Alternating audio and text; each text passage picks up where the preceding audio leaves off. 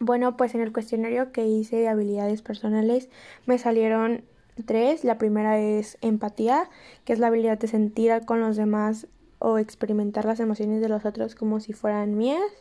La segunda es la comunicación, que es la capacidad de enviar, recibir eh, opiniones y actitudes orientadas hacia objetivos personales.